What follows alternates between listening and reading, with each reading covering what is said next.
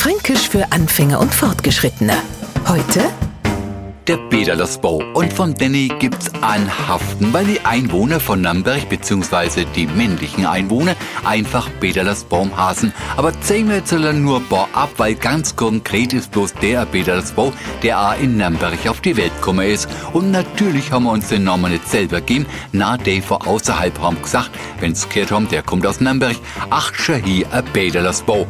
Aber warum eigentlich Petersilien, Junge? Weil nix anders hast es ja schließlich. Naja, weil weil bei uns im Knoblauchsland halt viel von dem Zeug wächst und mir ist a in alles, was gut schmecken mo Neihauer, vor allem im Schwemmkniedler mit Bederler Soße. Hat man früher in Nürnberg gern und viel gegessen. So, das war's. Drum sind mir die Bederlers Baum. Fränkisch für Anfänger und Fortgeschrittene. Täglich auf Radio F und als Podcast unter radiof.de.